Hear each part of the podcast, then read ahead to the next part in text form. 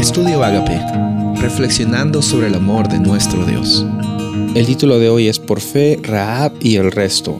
Hebreos 11, 31. Por la fe, Raab la ramera no pereció juntamente con los desobedientes, habiendo recibido a los espías en paz.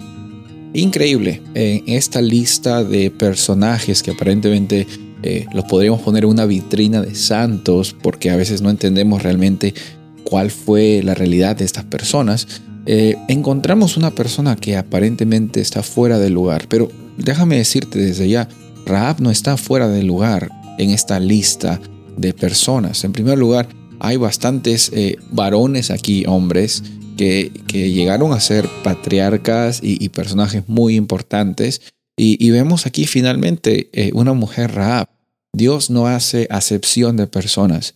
Dios no hace diferencia de personas. Interesante que no importaba cuál era la circunstancia que esta persona había vivido antes, no importa eh, realmente incluso el origen de esta mujer, porque no era parte de, del pacto original, entre comillas, entre que, Dios había establecido a Abraham, sino esta mujer era una persona fuera del pacto, era una persona aparentemente eh, en la sociedad discriminada y vista muy mal.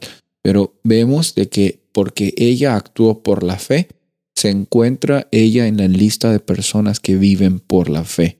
Por esto es necesario, importante que recordemos, el justo vive por la fe. Y vemos bastantes personas, vemos bastantes personas que también aquí actúan en, en, una vida de confianza en Dios, en una vida con experiencia de transformación y libertad.